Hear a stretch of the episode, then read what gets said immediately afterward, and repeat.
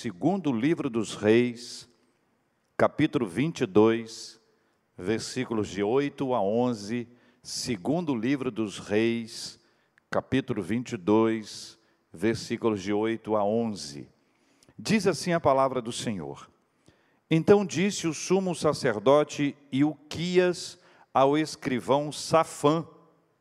A frase dele foi: Achei o livro da lei na casa do Senhor. E Uquias entregou o livro a Safã, e este o leu. Então o escrivão Safã veio ter com o rei e lhe deu relatório, dizendo: Teus servos contaram o dinheiro que se achou na casa e o entregaram nas mãos dos que dirigem a obra e têm a seu cargo a casa do Senhor. Relatou mais o escrivão Safã ao rei, dizendo: O sacerdote Uquias me entregou um livro, e Safã o leu diante do rei. Tendo o rei ouvido as palavras do livro da lei, rasgou as suas vestes. Até aqui, por enquanto. Senhor, eu preciso mudar. Eu fiz um curso uma vez em que a palestrante, o assunto era mudança, e logo que nós chegamos, cada um escolheu o seu lugar, o seu assento, na melhor posição, segundo o seu olhar, ou segundo a oportunidade ou possibilidade naquela hora. E depois estava todo mundo muito bem assentado, ele começou a conversa, bateu um papo e disse: Olha pessoal, posso pedir uma coisa a vocês? Só pode. Vou pedir para vocês mudarem de lugar. Pode ser? Pode ser. E mudamos de lugar. Aí depois da primeira mudança, você melhorou aí, como é que está aí? Está bom, pessoal? Está beleza, beleza. Posso pedir uma outra coisa a vocês? Ela pode. Vou pedir para vocês mudarem de lugar. E mudamos outra vez.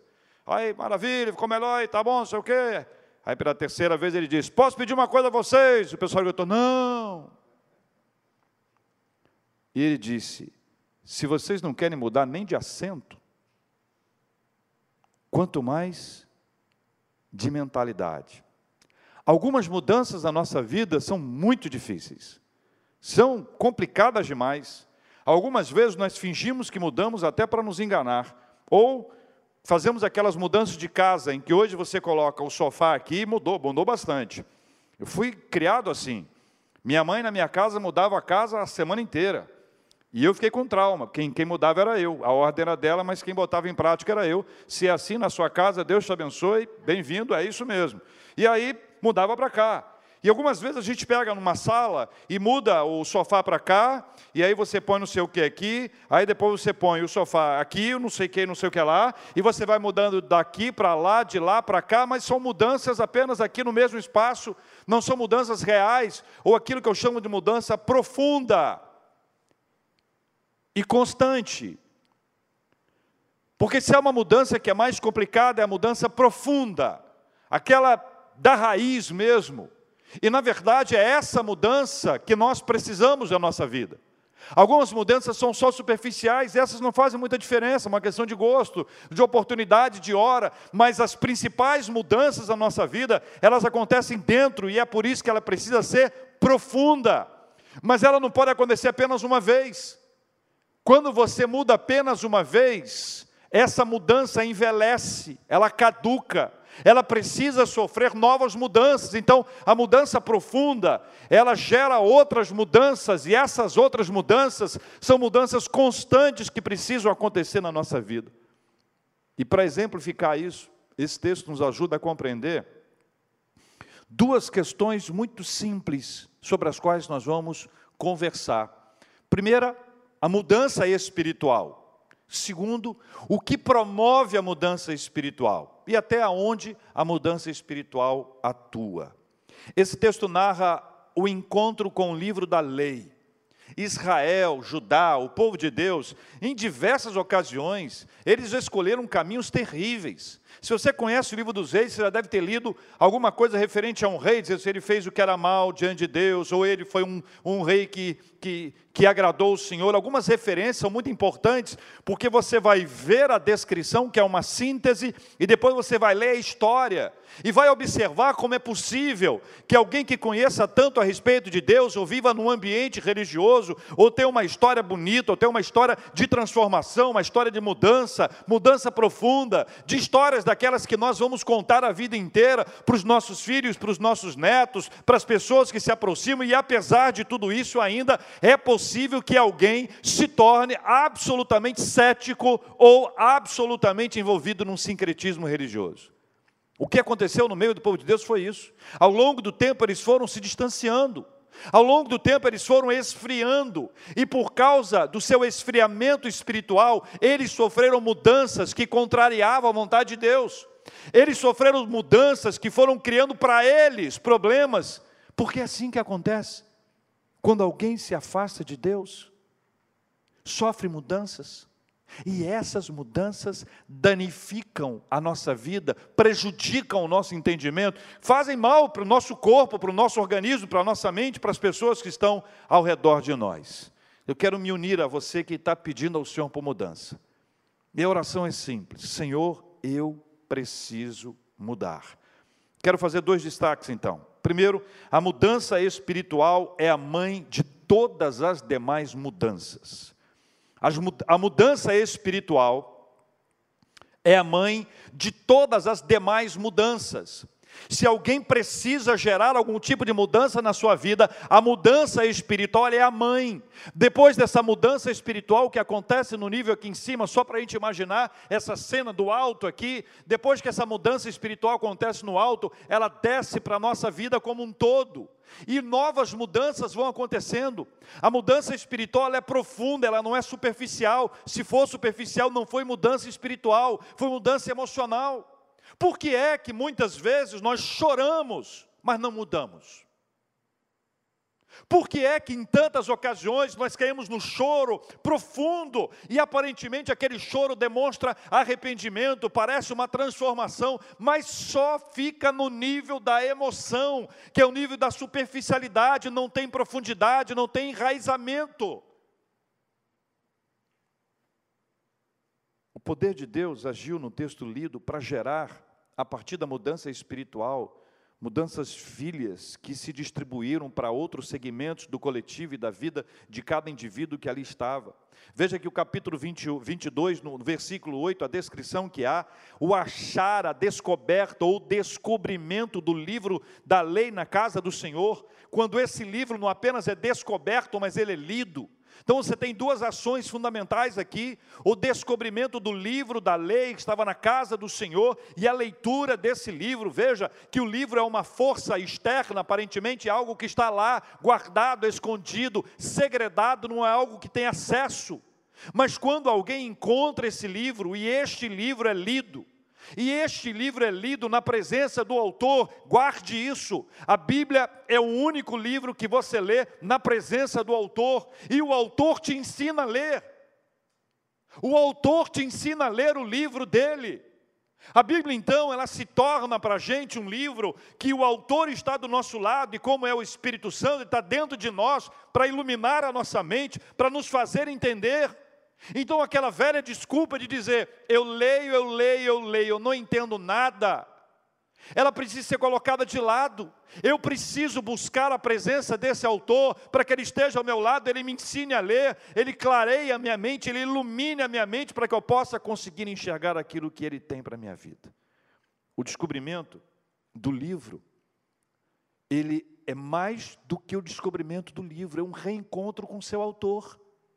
Então, o que está acontecendo aqui é não apenas é o livro que chega, é o livro que é lido, mas é a presença de Deus. Há, uma, há um reencontro espiritual extraordinário. Essa, essa, há uma transformação que vai acontecer a partir do momento em que este encontro ou reencontro com o Senhor Deus acontece.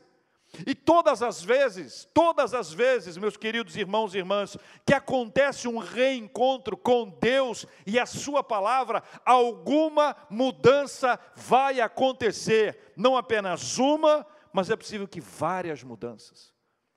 Olha para mim, tem coisa que parece que agarra na gente. Sabe quando você tem um filho pequenininho e a, e a criança agarra na sua perna?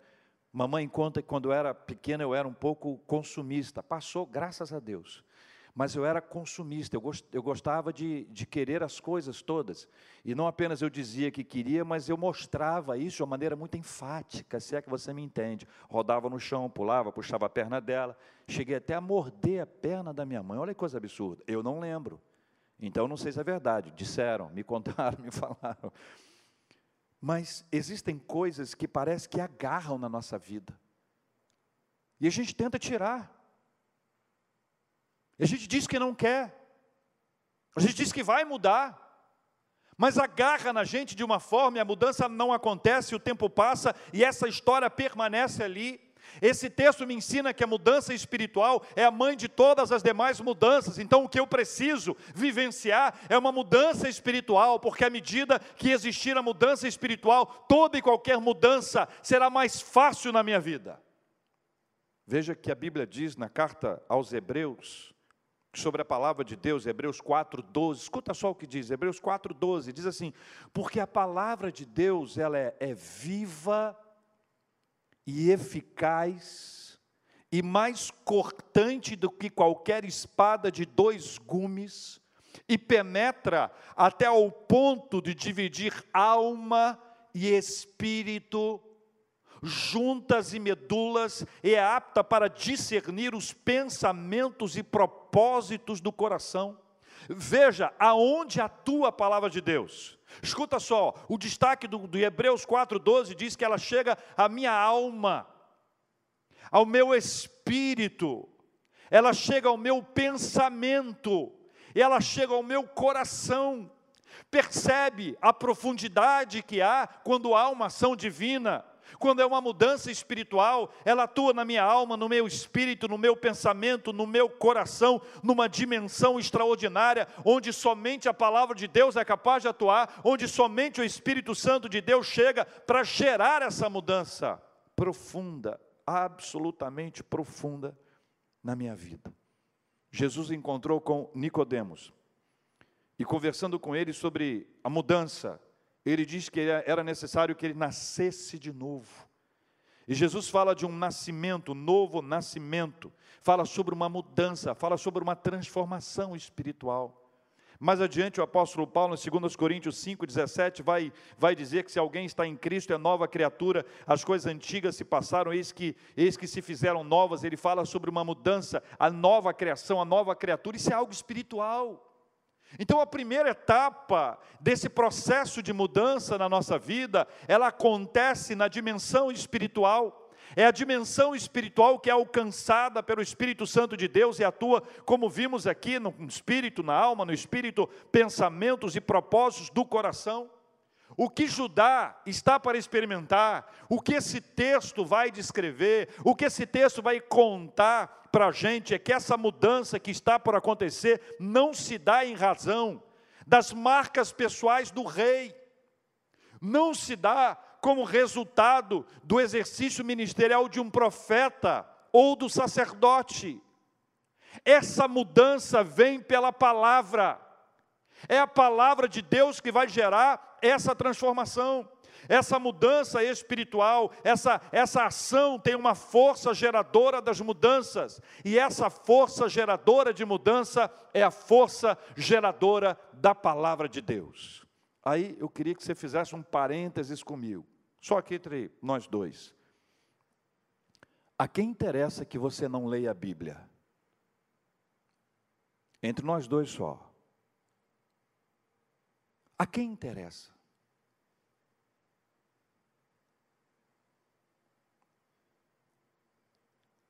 A mudança espiritual é a mãe de todas as demais mudanças. Qualquer mudança que pode acontecer na nossa vida, ela será mais profunda à medida que você tiver essa ação espiritual na sua caminhada. Segundo, a palavra de Deus é a mais poderosa força geradora de mudanças. Há poder nas palavras do Senhor. Há poder nas palavras do Senhor. E aqui, um destaque. Não subestime o poder da palavra do Senhor e não superestime as suas palavras. Durante algum tempo nós passamos a correr ao redor de uma, de uma fala de que as nossas palavras tinham um poder sobre nós. A impressão que dá é que a nossa palavra tem mais poder que a palavra do Senhor. E esta perspectiva de uma confissão positiva, ela é estranha ao Evangelho. Porque a palavra de Deus, ela não, não subestima a minha palavra, mas ela traz a palavra de Deus como uma palavra definidora. O profeta Isaías chega a descrever que a palavra do Senhor ela jamais volta, quem lembra? Vazia. Mas ela cumpre aquilo que lhe apraz. E vai dizer no mesmo texto, referindo-se a nós e o Senhor, que os caminhos do Senhor são uns e os nossos são outros.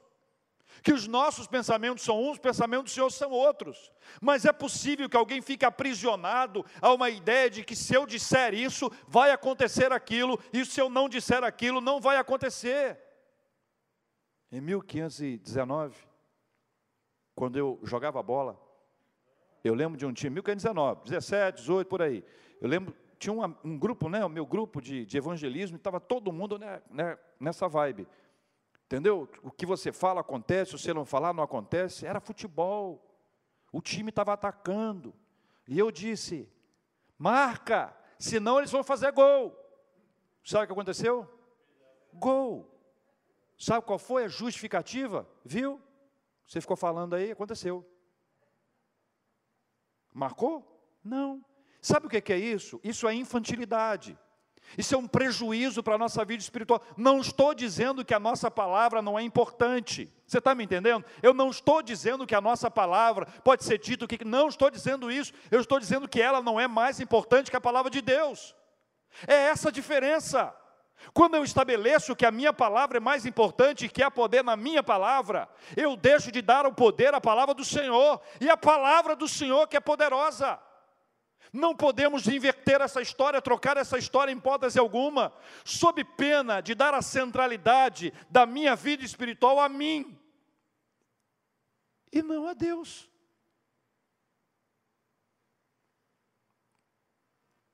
Diz o Senhor, a minha palavra ela não volta vazia, a palavra que norteia a nossa vida é a palavra do Senhor. Eu lembro do Salmo 1, né? o Salmo, Salmo 1, ele exemplifica isso muito bem. Ele conta que o caminho da felicidade, ele passa por meditar na palavra do Senhor. Fala sobre meditar, pensar. Fala, ela, ela fala sobre mastigar a palavra do Senhor. A palavra do Senhor, então, ela chega à minha vida, ao meu conhecimento, mas ele não apenas ele chega à minha vida como uma fala, mas ele chega à minha vida, eu começo a mastigar, a ruminar, a trazer essa palavra para o meu coração, para o meu entendimento o tempo inteiro, e essa palavra vai crescendo na minha vida. E a Bíblia diz no Salmo 1, para meditar na palavra do Senhor, quanto, quanto tempo? Quem lembra? Dia e noite. É o popular direto. Direto. Dia e noite. As mudanças que acontecem na alma, no espírito, na mente, no pensamento, no coração, ela chega para minha casa, é, ela chega para o meu relacionamento conjugal, ela chega para o meu relacionamento com a família, ela chega para o meu relacionamento com o trabalho, ela chega para todos os lados, por quê? Porque ela é espiritual.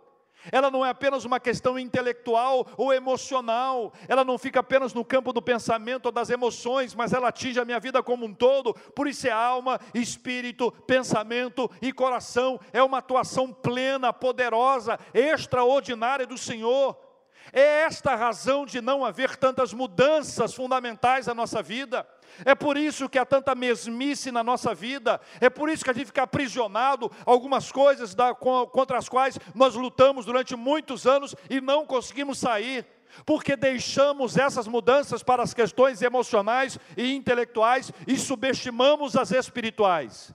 A mudança espiritual é a mãe de todas as demais mudanças. E se há uma fonte geradora de transformação, de mudança para que isso aconteça, é a palavra do Senhor. Então veja, nesse texto nós vamos acompanhar objetivamente algumas mudanças que aconteceram aqui. Veja o que diz o versículo 11: Tendo o rei ouvido a palavra da lei, ou do livro da lei, o que, que ele fez? A Bíblia diz o que, irmãos? rasgou as suas vestes. Sabe o que é isso? Arrependimento, vergonha dos seus pecados, da sua vida. Ele ouviu a palavra do Senhor e essa manifestação externa era uma manifestação do quebrantamento espiritual. Não era apenas no campo intelectual, emocional, mas era espiritual. Veja, nós precisamos ter cabeças pensantes, mas corações quebrantados. Não basta conhecermos muito de teologia, mas não termos fervor espiritual. Nós precisamos de fervor espiritual e conhecimento teológico. Quando essas duas vias caminham juntas, ninguém segura essa igreja. Dentro do rei Josias, alguma coisa aconteceu maravilhosa, transformação. E ela, eu gosto de ver mudança que Deus confirma. E veja que esse texto mostra lá no versículo 18, já é aqui uma fala de Deus relacionado ao que estava acontecendo. Veja que no versículo 16, iníciozinho dele assim, assim diz o Senhor, está dizendo o que o Senhor está de, de, dizendo, declarando, mencionando. Veja o 18. Veja a fala que vai para o rei, porém ao rei de Judá, que vos enviou a consultar o Senhor, assim lhes direi. Assim diz o Senhor, o Deus de Israel, acerca das palavras que ouviste. Olha a declaração que é feita.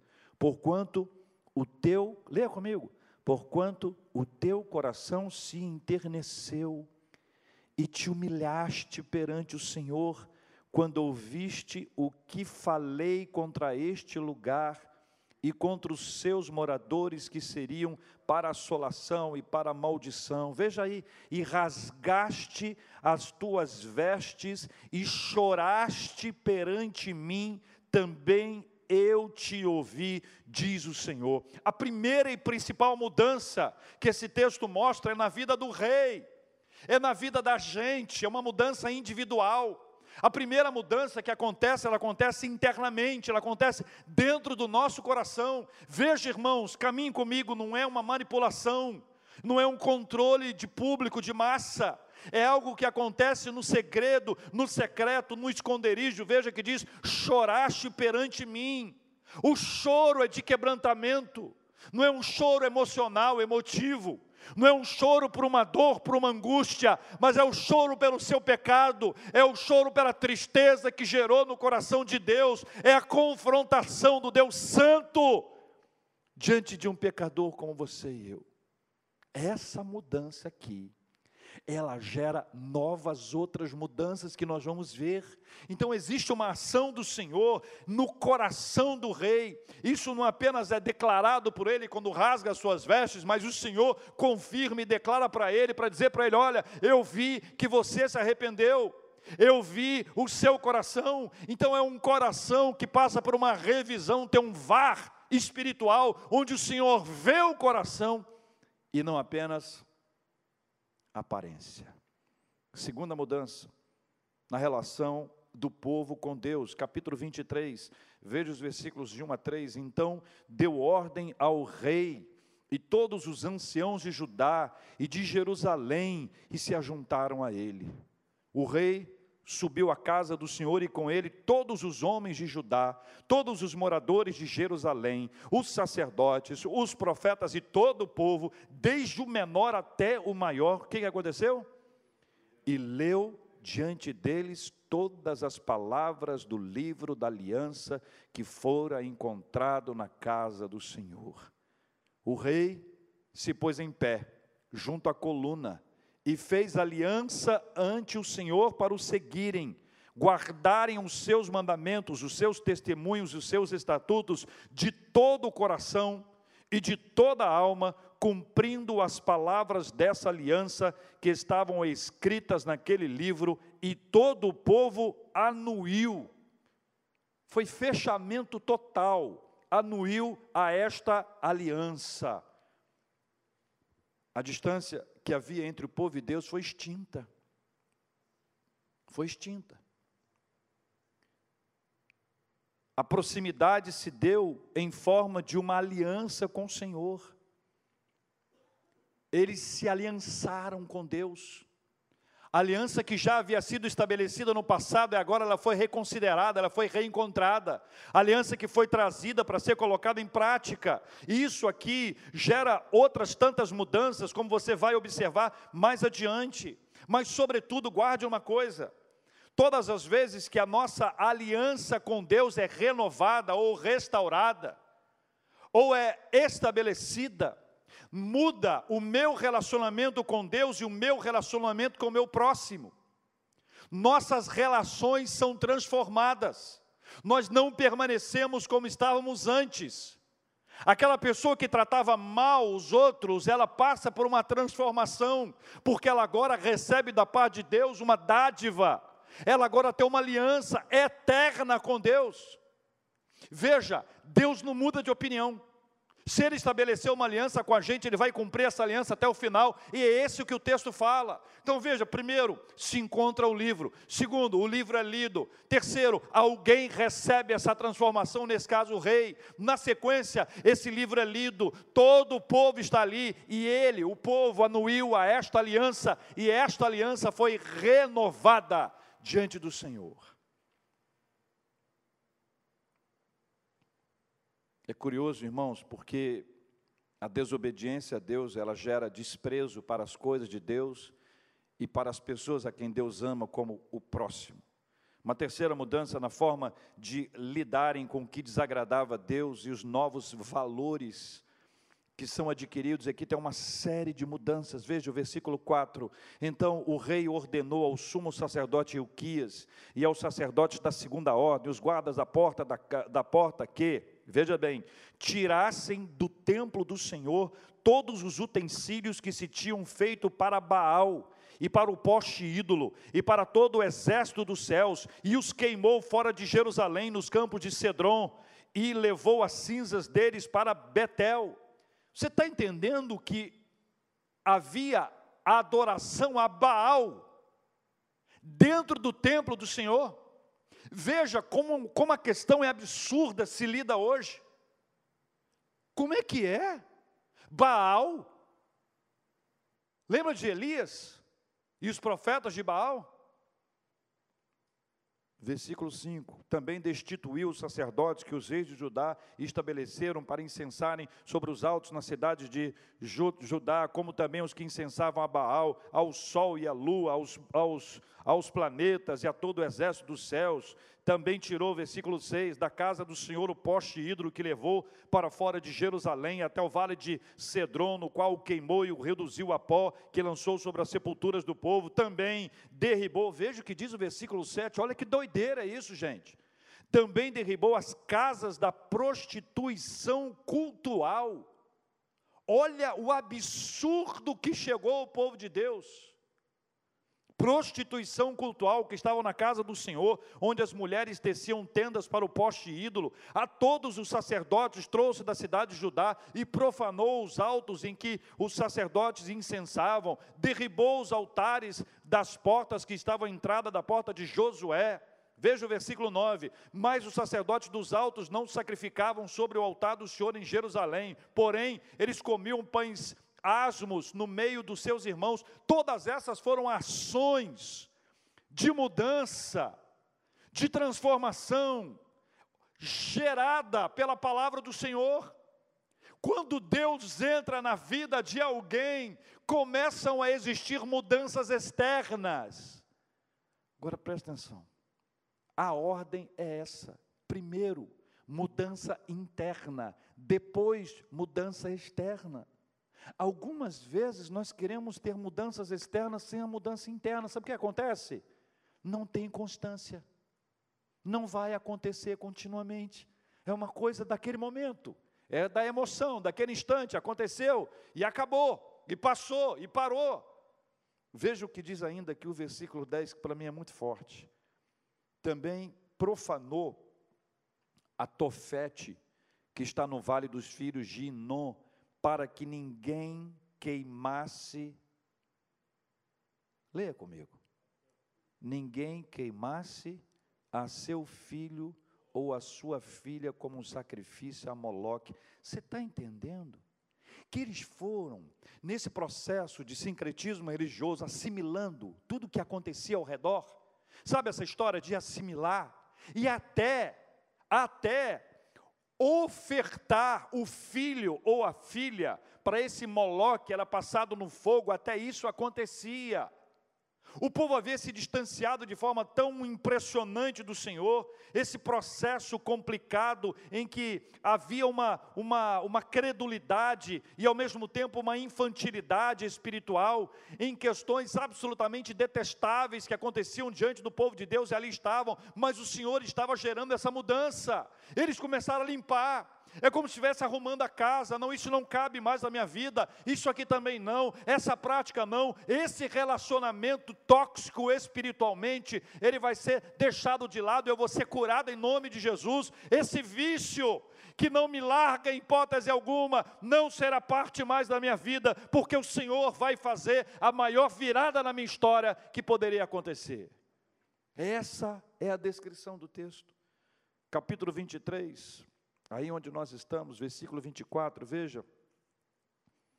Eles vão abrindo mão de uma série de coisas, e aqui, de uma influência de alguns protagonistas desse desvio espiritual. Quem é, de, quem é que desvia a gente espiritualmente? Veja, aboliu também Josias, os médiums, os feiticeiros, os ídolos do lar, os ídolos e todas as abominações que se viam na terra de Judá e em Jerusalém, para quê, irmãos? Para cumprir as palavras da lei que estavam escritas no livro que o sacerdote Uquias achara na casa do Senhor. A mudança acontece não apenas no ato que, que está sendo estabelecido, mas na fonte dele. Eu preciso secar essa fonte, fechar essa fonte, senão eu vou continuar a ser influenciado. Consegue entender isso? Que de alguma forma ele está dizendo: olha, não basta apenas romper com todas essas ações, não basta apenas fechar essa adoração e pegar tudo isso que era oferecido a esses ídolos e profanar os seus altares para que ali não aconteça mais. Ensinar o povo que este tipo de aliança, ele se faz necessário também que eu rompa toda a influência espiritual que vai me tirar da presença de Deus, e isso não é fácil. Mas é isso que Deus quer. E é isso que Deus faz. Então, primeiro, a mudança no coração do rei Josias, quebrantamento, vergonha desespero espiritual, Senhor, Senhor, Senhor, tenha misericórdia de mim. Segundo, é estabelecido com o povo, e o povo vai anuir a esta aliança feita com o Senhor. Depois de ter feito aliança, depois da mudança interna, começa a se romper uma série de práticas. Não farei mais isso, não farei mais aquilo, e vai destruindo tudo aquilo que faz mal à nossa vida espiritual. Mas, quarto, é necessário e é fundamental fechar essas torneiras, essas portas, essa influência. Você sabe que às vezes a gente toma decisões bem saudáveis de mudanças na nossa vida, mas a fonte continua ali.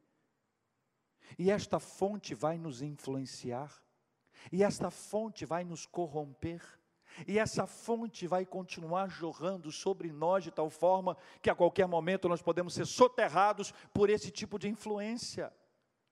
Mas há uma quinta e última coisa muito especial que Deus faz aqui nesse texto. Veja o que diz o versículo 21, anterior aqui. Versículo 21, deu ordem o rei a todo o povo, dizendo: Veja, leia comigo: celebrai a Páscoa ao Senhor vosso Deus, como está escrito neste livro da aliança. Porque nunca se celebrou tal Páscoa como esta, desde os dias dos juízes que julgaram Israel. Ó, fazia tempo, nem durante os dias dos reis de Israel, nem nos dias dos reis de Judá. E aí descreve o ano, corria o ano 18 do rei Josias, quando esta Páscoa se celebrou ao Senhor em Jerusalém. E aqui dois destaques importantes. O que era a Páscoa? O, o que lembrava a Páscoa? A Páscoa é instituída no Egito, quando o povo era escravo. E se você for ler a Bíblia, você vai ler que você vai observar que isso é contado para o povo o tempo inteiro. Foi o Senhor que nos tirou da terra do Egito, ou o Senhor que tirou nossos pais da terra do Egito. Era para que eles se lembrassem disso. É a Páscoa era para ser celebrada, para se relembrar o livramento de Deus, o Pessá, a passagem, a ação do Senhor na vida do seu povo para arrancar o povo de Deus da escravidão lá do Egito, e lembre-se de algo muito especial: a Páscoa foi celebrada dentro do Egito e não fora dele. A Páscoa foi celebrada ainda quando o povo era escravo, ainda quando o povo estava sofrendo lá. A Páscoa foi celebrada. A Páscoa é uma celebração de fé. A Páscoa depois ela vai ser, vai ter o elemento da gratidão do passado, mas ela também aponta para o futuro. Nunca mais serei escravo. Deus me libertou e agora eu sou livre. O segundo destaque nesse texto, nessa frase, no versículo 21, veja aí. Deu ordem o rei a todo o povo, dizendo: Celebrai a Páscoa do Senhor vosso Deus. Pega essa parte final, leia comigo. Como está escrito neste livro da aliança. E aqui tem dois detalhes. Vou começar pelo segundo. Livro da aliança anteriormente é apresentado como livro da lei, continua sendo, da lei do Senhor, da vontade de Deus, do querer de Deus, seus mandamentos, mas agora é estabelecido um outro detalhe importante: a aliança. Este é o livro da aliança. Enquanto estivermos firmados nesse livro, nós viveremos sob a aliança do Senhor. Mas o outro destaque, que é o anterior, é que nós vamos viver de acordo com o que está escrito no livro. Isso para mim é chave para aquele tempo e para este tempo. Vamos lembrar. Como é que Josias tomou conhecimento da vontade do Senhor? Através do livro. Através do livro, a sua vida espiritual foi impactada. Através do livro, a sua vida espiritual foi impactada e Deus confirmou esse impacto. Através da leitura do livro, do livro da lei, depois livro da aliança, o coração do povo é impactado e as questões são feitas ali, os altares são afastados, tudo aquilo que desagrada ao Senhor, rompimento. Depois fecham-se todas as portas de influências. E depois que tudo isso acontece, se restabelece a festa, porque aí tem alegria. Agora chegou a alegria. Antes era uma era festa ou era, eram festas superficiais, que era necessário que nós tivéssemos alguns elementos para nos darem alegria. Veja, até prostituição cultural tinha. Agora não. Agora eu celebro o que Deus fez na minha vida. Agora eu celebro o que Deus fez na minha trajetória. Agora os meus olhos são abertos, porque é isso que acontece quando a palavra do Senhor chega. Os nossos olhos espirituais são abertos e nós passamos a enxergar aquilo que Deus estabeleceu para a gente. E essa virada acontece na vida do povo de Deus de uma forma singular, de uma forma tão especial, que o nosso coração se volta para as Escrituras para a celebração da Páscoa. Lembra quando Jesus fala lá em Mateus 17 que pela fé montanhas poderão ser movidas? E existem montanhas no nosso caminho que nos impedem de avançar, que nos aprisionam ao lugar onde nós estamos. Alguns de nós vivem debaixo de vícios hábitos, pecados, questões tóxicas que precisam ser removidas e lançadas pela, para fora em nome de Jesus. O poder de Deus, ele opera na nossa vida. O poder do Senhor é quem gera essa mudança. Por isso eu quero lembrar você do que está escrito em Efésios capítulo 4. Efésios capítulo 4, a partir do versículo 25, mostra as mudanças geradas por Deus a partir da ação do Senhor na nossa vida. Efésios, abra aí, Efésios capítulo 4, a partir do versículo 25. A mudança espiritual é a mãe de todas as demais mudanças. A palavra de Deus é a mais poderosa força geradora de mudanças. Quando entra em nossa vida o Evangelho, quando o poder de Deus começa a agir na nossa vida, essas questões elas vão sendo dilaceradas. Sabe quando a gente diz assim, é mais forte do que eu, eu não consigo, bem-vindo ao clube. Entra atrás de mim aqui que eu estou na frente. Eu também não consigo, também é mais forte do que eu. Mas não é mais forte que o poder do nosso Deus. Não é mais forte que o poder do nosso Deus.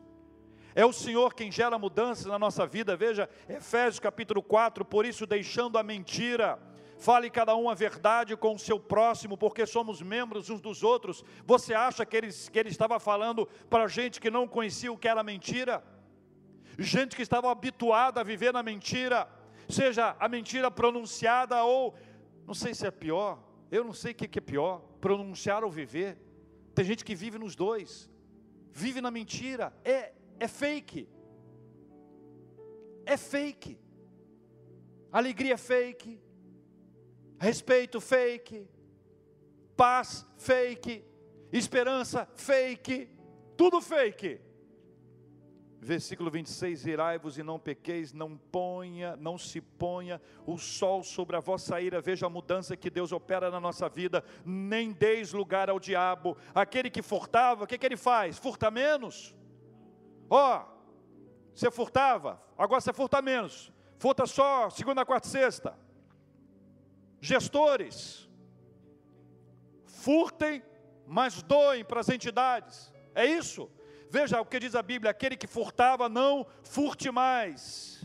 Antes, trabalhe, fazendo com as próprias mãos o que é bom, para que tenha com que acudir ao necessitado. Não é nem para ter, não é nem para desfrutar, é trabalhar, receber e acudir o necessitado. Veja como a lógica do Evangelho muda a nossa vida. Antes, o que furtava, o Deus dele era o dinheiro, era a idolatria o dinheiro, agora não mais. Agora ele vive com propósitos e não por dinheiro. A vida dele não está ao redor das finanças, a vida dele está ao redor de Jesus. Versículo 29.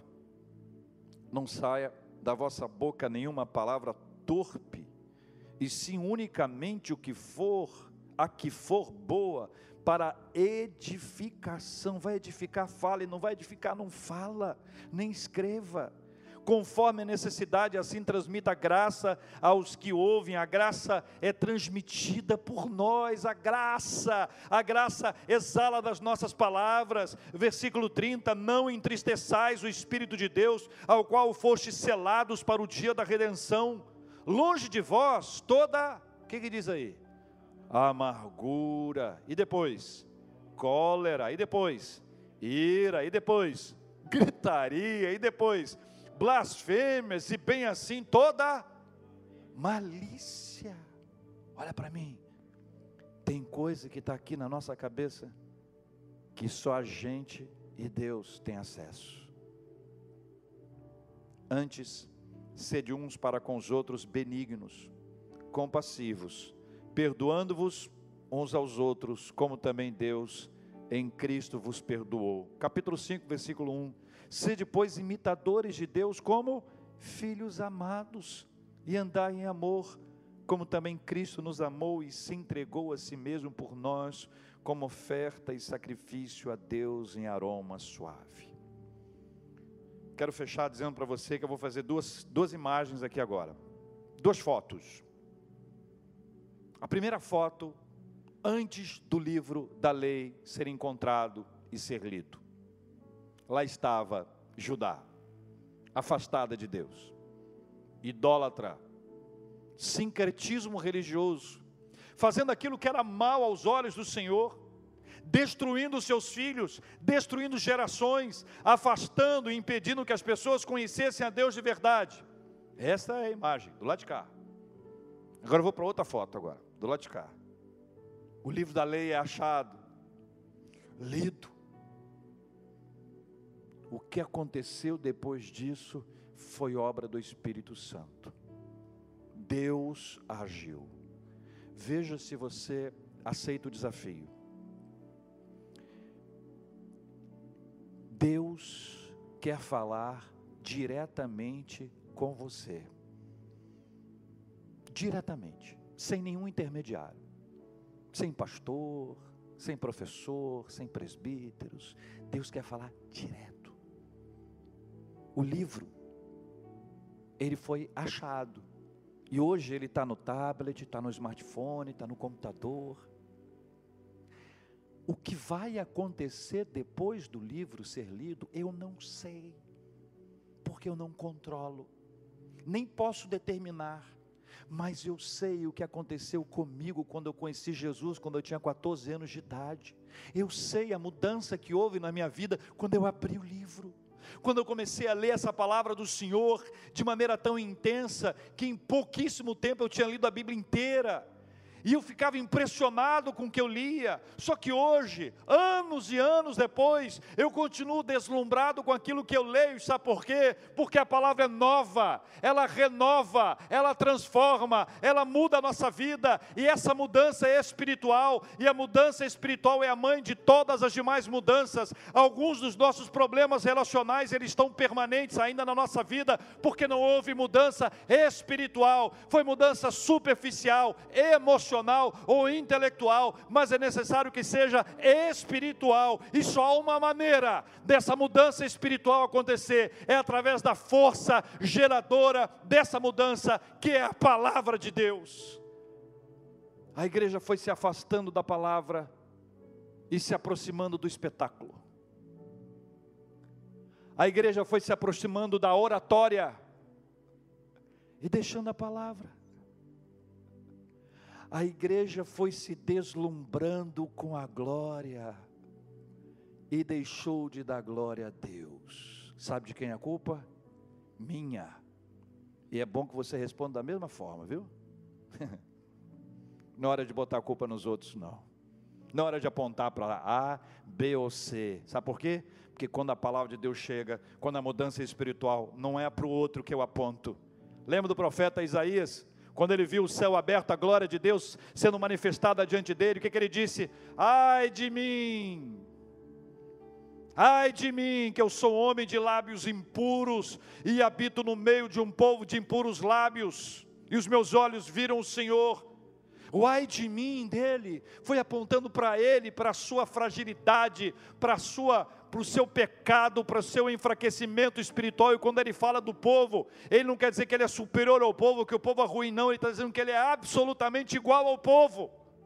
Absolutamente igual ao povo. Nós somos iguais. A grande virada acontece, a grande mudança acontece quando há uma mudança espiritual. E uma coisa que vai mudar na nossa vida, quando há uma mudança espiritual, que nós não seremos contados entre os que julgam, mas entre os que oram não seremos contados entre os que malham, mas entre os que choram, entre os que clamam ao Senhor por mudança e por transformação. É essa virada que acontece no texto, é isso que aconteceu com Josias, é isso que acontece com o povo, é isso que tem que acontecer na nossa vida hoje, em nome de Jesus e para a glória de Jesus. Eu quero orar com você. Se você puder, fique de pé, por gentileza.